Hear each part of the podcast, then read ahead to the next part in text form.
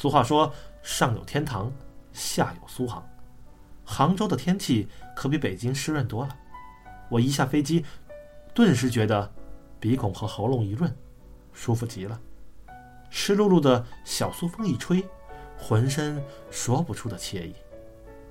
古人有诗云：“暖风熏得游人醉。”宁波的确实精准，真的很容易就会醉啊。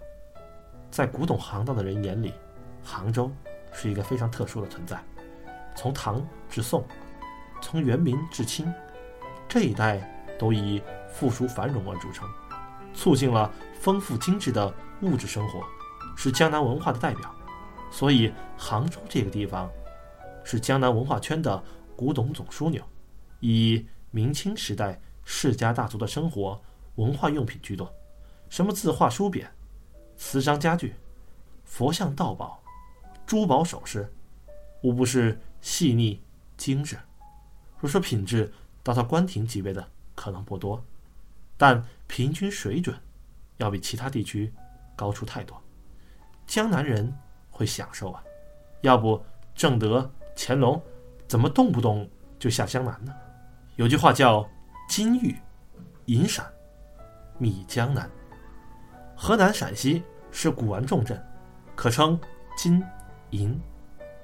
而江南的米虽然便宜，但不可或缺，走货量大，利润未必比前两者小。因此，擅长金银的古董行家，这杭州是一定要来的。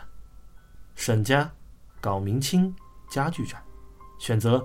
在杭州办博览会，再合适不过了。进到杭州市里，我问要不是，哎，该怎么打听博览会的举办地点呢？要不是同情的看了我一眼，说：“这还用打听？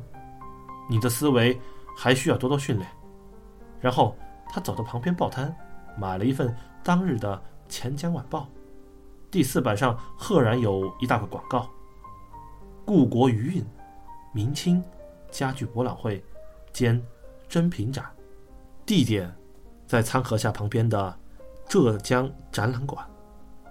开展时间恰好是后天。要不是一抖报纸，沈云琛办这个博览会就是为了造势，肯定花大价钱在各个渠道宣传，唯恐别人不知道。若是咱们。还需要特地去打听，那他的宣传策略就太失败了。我承认他说的有道理，可又忍不住提醒道：“咱们俩的行踪可是要严格保密，怎么在不惊动沈家的情况下接近罐子？你想过办法没有？”要不是纳闷的看着我，这博览会对外开放，谁都能去，咱们买两张票。当普通参观者进去看不就得了？我脸一红，决定不再讲话。我们耐心的等了两天，开幕第一天不能去，人太多，而且有开幕礼，沈家、药家的长辈肯定会出现，我们被认出来的概率比较高。第二天，参观人数正常了，安保警惕性下降，我们活动的余地会相对大一点。我们打算趁着这难得的空闲时间，去杭州博物馆或者西湖去转悠一下。结果在药不师的灯之下，我只得乖乖留在酒店里，继续攻读玄慈成鉴。博览会开幕的新闻我在电视上看了，规格还挺高，红旗招展，锣鼓喧天。杭州市各级领导都去了，市长还特意做了讲话。沈云琛就站在旁边，双手不停鼓掌，神采意气风发。他是响应五脉商业化最积极的一个，也是最先取得丰硕成果的一个。不过，我跟着摄像机镜头扫了一圈，却没看到刘一鸣的身影。按说他是五脉之长，又是五脉商业化的幕后推手，这种重要场合应该出席才对。我想。大概是年纪太大的缘故吧，那一代的老人，都在慢慢的淡出这个舞台。岁月不饶人呐。新闻只有短短二十几秒。我看完之后，恰好要不是回来，手里还拿着两件新买的中山装，一件浅灰色，一件藏蓝色。明天我们穿着这两件去，不会被发现。好家伙，穿上这个起码老上十岁。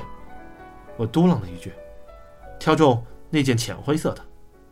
你要是再弄个软帽啊，咱俩就更像正沟干部了。话没说完，要不是从怀里掏出两顶灰土土的扁帽，我的脸色都变了。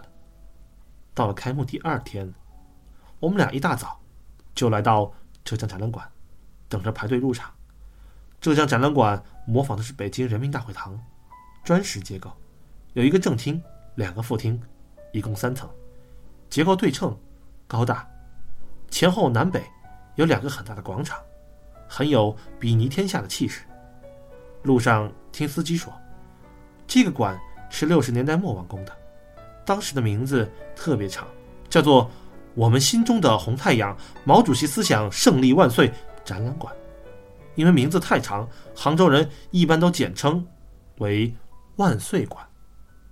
这个展览馆最初的顶端有一枚巨大的毛泽东的像章，象章后头是个钟楼，一到整点，钟楼就会播放《东方红》，所以有时候杭州人干脆叫它“红太阳”。改革开放之后，这个展览馆面向企业社会，经常成为省内省外的工业品。日用品展销会的场地，一九八九年还搞过一次古董珠宝展，轰动一时。我估计沈云琛的灵感就是从这里来的。此时排队的人特别多，市民们甭管懂不懂，都想来看个热闹。我们俩排在正门，前面是一个巨大的充气彩虹门，两侧都挂着好多五颜六色的氢气球。旁边是关系企业送的四十多个花篮，好多小孩高举着双手，哇哇直叫，跟过儿童节似的。展览馆的正面台阶是八根大理石立柱，每一根柱子上都用彩绸缠着，柱间悬吊起纸扎的大红灯笼与横幅。九点半准时开馆，队伍缓缓向里移动。入口通道处。搁着两尊仿制的青铜鼎，二十几位身穿深色旗袍的美女一字排开，旗袍都快开到大腿根了。检票时，美女会甜甜一笑，用小手拿起镀金小剪刀，在你票上轻轻一剪，然后轻声说：“先生，您这边走。”每一个进来的参观者都感觉自己是贵宾待遇。沈云琛这次在细节上。可是下了功夫。展馆里分成几个区域，一个是展销区，一个是洽谈区，还有一个是展示区。展示区的面积最大，占据了展馆最中间的位置，所有真正的古董都在这里摆放着。展出的物件大多是明清古家具，木器我不算太懂，但也能看出来着实有不少好东西，比如。正门的是一件黑漆嵌罗甸描金平托双龙戏珠实体柜，我记得这件是故宫馆藏的，全国就那么一件，也给拿来了。好多人围在周围俯身看柜上的雕纹，还有一件铁林木雕像纹翘头案，是王世襄先生的收藏，从上海博物馆里借来的，翘头和堵头浑然一体。居然是用一件毒料做出来的，这份功夫可是不得了。沈家的能量可真是不小。场馆为了搭配出古香古色的意境，这些家具的摆放不是简单的一字排列，而是以黑漆屏风隔成一条曲折的通道。参观者如身在迷宫，一眼看不到全局，只能沿着屏风前进，沿途经过。一个个房间场景，房间的次序也是依照过去大户人家的布局：前堂、正厅、书房、宴厅、后堂、卧室逐渐展开。里面按生活习惯摆放着不同款式家具，仿佛主人正在这里生活。展厅非常宽阔，虽然参观者很多，可一点儿也不显得拥挤。我们俩假意看了几件，开始东张西望的去找罐子，一路心不在焉的看过去。我们不知不觉走到展厅最深处，这里是一个单独的展示区域，三面用雕莲花格的黄杨木窗隔开，正中是一张独板围子。罗汉榻，上面搁着张如意云头紫檀炕巾，榻上还铺了一件碎花湖皱面的条褥，一条大银枕。这是个见客的布置，而且见的还是亲近客人，可以直接上榻相谈。后头立着罗田侍女直扇八扇屏，在榻前放着两件柚木嵌。瓷心圆凳，两件荷叶高脚六足香几，一张五平镜台，远处还放着一个包银斗橱和黄梨木小茶架子。为了增添效果，香几上摆着两尊博山炉，里面真的点起了熏香，香烟飘渺，缭绕之间透着世家大族的富贵之气。看得出，这是展厅。最核心的一部分，整个布置雍容华贵，还特意用了顶灯垂照，更显得气度非凡。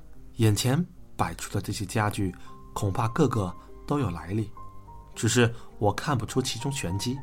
唯一我觉得奇怪的是，布置者把明清两代的物件混杂在一起，整体看起来不那么协调。明代。和清代的家具之间的风格差异挺明显的。明式木器造型简约、典雅、质朴，几乎没什么装饰，看起来清爽利落。清代家具厚雕重饰，有繁复之美，但比明式要臃肿浮华。